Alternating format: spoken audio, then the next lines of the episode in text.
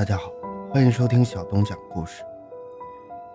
美国一个叫谢伯德的男子杀害了妻子，现场证据确凿，但是他却凭空编造了一个神秘的凶手，因为法律的漏洞而逃脱了制裁。这个案件后来被拍成了一部畅销的美剧，一部经典的奥斯卡电影。这个案件还被拍成了一部畅销美剧和一部经典的奥斯卡电影。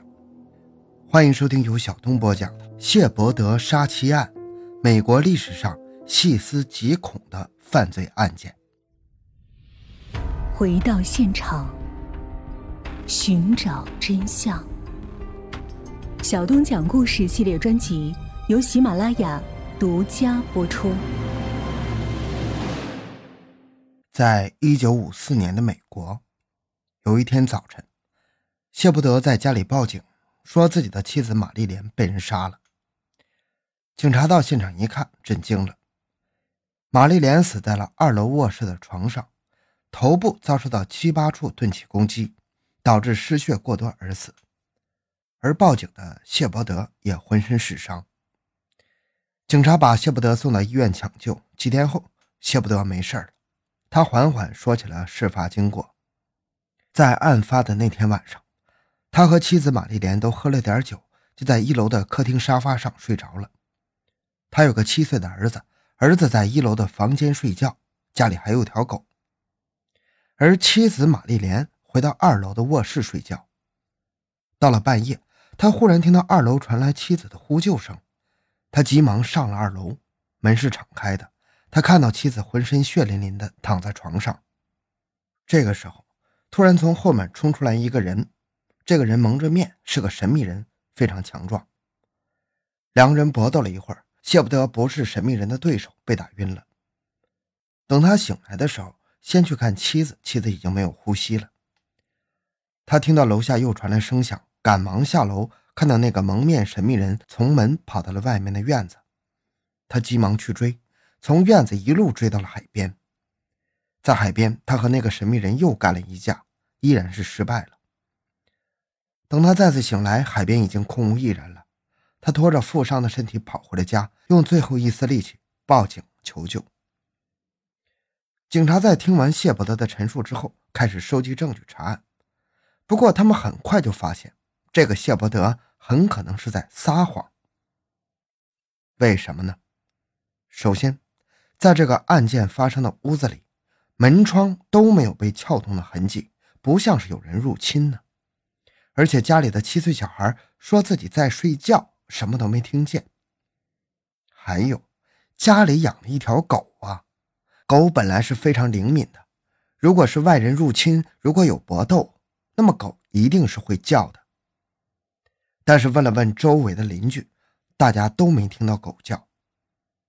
最后说到死者，妻子玛丽莲的头部是被七八处像是手术用的鼓槌之类的钝器袭击致死的，而且这个谢伯德刚好就是一名医生。再加上如果有神秘人，家里也没有任何财物失窃，妻子也没有被侵犯，那神秘人来的目的是什么呢？基于以上种种，警察推论，这个谢伯德是在说谎。而最大的可能是他自己杀死了妻子，然后编造了一个神秘人，自编自导了这场苦肉计。警察以谋杀罪对谢伯德进行起诉，并送到法院审理。在审理过程中，一名神秘女子的口供让谢伯德彻底陷入了万劫不复。咱们叫这个神秘女子是 A 小姐，她的身份是谢伯德的秘密情人。他在法庭上交代说，谢伯德一直都和他提过与妻子的关系不好，想离婚，但是妻子不同意。他和妻子还常常吵架。A 小姐的口供在当年民风淳朴的美国，无疑将谢伯德塑造成了一个彻头彻尾的负心汉的形象。报纸、媒体一面倒的深挖谢伯德的不耻往事，抨击谢伯德是个说谎的骗子，而这些评论无疑对陪审团起到了一定的作用。咱们知道，美国的法律是由最终陪审团成员投票表决的，还有法官。虽然谢伯德坚称自己无罪，可是，在当时法证技术落后，而根据现场种种证据确凿的情况下，一个叫做科克的老法官裁定谢伯德谋杀罪名成立，判处无期徒刑。被关押在监狱里的谢伯德不甘心，他一直说自己是无罪的，凶手是神秘人。而由于这个案件影响太大了，之前舆论是一边倒的骂谢伯德。当谢伯德被定罪之后，那些记者们为了发酵事件、蹭热度、博眼球，又开始把引导指向转到神秘人身上，说会不会真的有一个神秘人呢？而在案件发生后的六个月。有一名法医再次进入谢伯德家，再次调查。由于案发后谢伯德的住处就被封闭了，所以一直保存完好。这名法医在现场找到了两个证据。第一个证据，在楼梯的地毯墙上发现了一些残留的微小的血迹，是 O 型血。由于谢伯德、玛丽莲都不属于 O 型血，所以说明在案发时间很可能有第三个人存在。他受伤了，所以留下了这些点血。第二个证据，根据现场血迹的成型滴血位置判断，这个受伤的人很可能是一个左撇子，而谢伯德并不是左撇子。基于以上两个重要的发现，法医提交了证据，律师准备为谢伯德翻案，但是法院并没有受理这个案件。法院认为。就发现了几滴疑似的血迹，不能说明问题，也有可能是案发前邻居朋友留下的。而这个谢伯德就是医生，说不定自己弄了点血来混淆视听。但是这个案子太红了，法医律师为了翻案，无非是想让自己进入大众视线，是不是有其他目的，别有居心呢？所以法院驳回了请求，谢伯德继续关押，不给翻案。从一九五四年到一九六三年，谢伯德在监狱里待了快九年了。这九年痛苦的不光是他的身体、心灵，他的家人也活在了无尽的痛苦当中。谢伯德的母亲自杀了，父亲病逝，谢伯德的岳父也把枪塞在了喉咙里吞枪自杀。谢伯德的儿子被大家当成了杀人凶手的小孩。难道真的是人生无望了吗？而这一切随着在美国上映的一部电视剧而发生了改变。一九六三年，美国电视台播放了一部名叫《亡命天涯》的电视剧。这部电视剧就是基于谢伯德的原型改编的。故事的主人公叫金波。在这部电视剧中，编辑发挥了高超的联想，真的构建了一个神秘人的角色，说金波是被冤枉的。被判刑后，因为一次意外而越狱，之后开始了亡命天涯的追凶之路。这部电视剧一播出就轰动全美，夺下了收视冠军。随着电视剧的大火，将谢伯德案重新带回了大众的视野。经过了九年，大众都已经淡化了谢伯德的原罪，并且随着亡命天涯的成功，大众喜欢剧中的男主角，开始潜移默化的。同情起谢伯德了，大众更想看点不一样的，他们都期待着真实事件能够反转。而这个时候，一名律师成功上位了。这个律师在翻查了过往的报道卷宗的时候，找到了一个突破口，就是咱们之前说到的那个法院的法官科克。科克在谢伯德被判刑前，曾接受过一名记者的采访，在采访中。记者问他对于谢伯德杀妻案怎么看？科克回答：“有什么好怎么看的？谢伯德就是个杀人犯嘛。”这句话如果是别人说的，那没什么，但关键是审理案件的法官说的。要知道，基于美国法律，在没有定罪之前，每个嫌疑人都是无罪的。但是法官科克陪审团很明显受到了舆论的引导。在审判之前，就心里已经给谢伯德定了有罪的标签，这对于谢伯德是很不公平的。基于这个不公平点，也是法律的漏洞，再加上之前法医提供的两个证据，疑点利益归于被告，律师为谢伯德成功翻案。一九六四年，在坐了十年牢之后，谢伯德被判无罪，并且出狱了。这十年，谢伯德是怎么过的呀？这十年对他的打击实在太大了。父母离世，身边的朋友早就变样了，他陷入了深深的抑郁之中。虽然他重新做回了医生，不过由于手术失败导致两名患者死亡，他辞职了。对于他来说，自己大好的前程、最好的人生都葬送在监狱里，葬送在这个冤案当中。他怨天尤人，怪罪世界。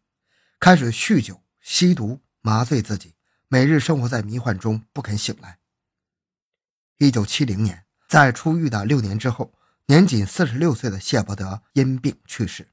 回望他这一生，三十岁以前曾经有过美好的生活，样貌英俊迷人，天生的体育健将，是玩橄榄球的好手。年纪轻轻就当上知名医生，开豪车，住富人区，有娇妻，有听话的儿子。然而，这一切却因为1954年的谋杀案改变了。他为此坐了十年的牢，无罪释放之后，心理压力太大，为此消沉六年。他有罪吗？这个只有他自己心里清楚。但是，这个秘密伴随着谢伯德的病逝，再无人知了。死去的人已经死了，活着的人却不能好好的活着。谢伯德的儿子就是这样一个人。他从心里就不肯相信父亲是个杀人犯。虽然父亲被判无罪释放，但是母亲是谁杀的，那个神秘人还在逍遥法外。儿子开始了漫长的较真的追凶之路，他是要为死去的父母讨回公道。这一追又是几十年，直到一九九二年，案件才又一次突破了。随着 DNA 技术在案件中的广泛应用。加上当初的证据保存完好，法医用现代技术对当初的证据重新检测后，发现妻子玛丽莲的牙齿曾经受到损伤，说明他在案发时有可能咬过袭击者。可是谢伯德的手上没有找到牙齿咬过的伤痕。同时，DNA 技术再次证实，在案发楼道的地毯墙上确实发现了属于第三人的 O 型血。一九九四年。哈里森·福特的电影《亡命天涯》上映。这部电影是改编自当年的畅销美剧，同时也是谢伯德杀妻案为原型第二次被搬上荧幕。随着电影的热映，让这桩尘封三十多年的案件再次引起了人们的注意。也就在此时，案件出现了惊人的转折。有一个记者在某监狱做调查访问的时候，有人爆料，有个狱友说自己。就是杀了玛丽莲的凶手，这个人是个装修工人，在案发前几天，他一直都在那里修理窗户，而玛丽莲曾雇佣他帮修理家里的窗户。他说自己当时垂涎玛丽莲的美色。而在案件发生后，这名装修工人由于牵扯到另一宗谋杀案而被捕入狱，而这名装修工人的出现，为案件带来了最有力的一个推理版本。装修工人很熟悉屋子的情况，所以他能潜入房间，而让房间看上去没有撬动的痕迹。他爬上二楼，入屋后想要侵犯玛丽莲，玛丽莲咬了他，所以他的手上有血迹，而这血迹滴在了地毯和墙壁上。他是用随身携带的手电筒砸死玛丽莲的，所以玛丽莲头上的钝器伤痕不是鼓锤造成的，而是手电筒造成的。在事发后，谢伯德上楼，装修工人又袭击了谢伯德，之后出逃。一九九九年，这个在监狱服刑的装修工人已经年近古稀了，他亲口承认：“没错，我到过案发现场。”根据这极为有力的线索，律师将装修工人告上了法庭，为谢伯德再次翻案。几乎是所有人都认为这个装修工人就是凶手。这沉冤四十多年的谢伯德杀妻案终于要水落石出了。然而，法院经过审理后，却最终做出了一个令人震惊的判决。法院最终宣判，装修工人不是凶手，已经死去三十年的谢伯德妻子谋杀妻子玛丽莲，罪名成立。换句话说，就是已经死了三十年的谢伯德医生从无罪释放，被再次判成了有罪。其实法院的判决有他的道理：一来证据还不够充分，多是来自各方的猜想；二来这个装修工人虽然承认有罪，但他本来就背负另一起谋杀罪，是一个无期徒刑的犯人。那么他的动机是什么？他承认这件事儿，只是想让自己本来没有希望的人生更有点红的价值呢。而在案件审理结束后不久，这名嫌疑最大的装修工人老死在了狱中。在科技没有更大发展、没有更新证据出现的情况下，案件到此画上了一个不完美的句号。这段由1954年开始，经历了46年，谢不得由有罪到无罪，再到有罪，最终用谋杀罪名成立。为他写下了此生的墓志铭。那么，谢伯德究竟有没有杀妻呢？留给世界的猜测和疑问实在太多了，无人知晓。如今，年过古稀的儿子依然在追凶，成果微乎其微，但他决定追到死为止。他内心执着地相信，父亲并没有杀死母亲，他相信是有这样一个神秘人的。无疑，他是这个世界上最想改写真相的那个人。而他才是这宗案件的最大受害者。好了，这个案件讲完了。小东的个人微信号六五七六二六六，喜欢小东的朋友请多多打赏。咱们下期再见。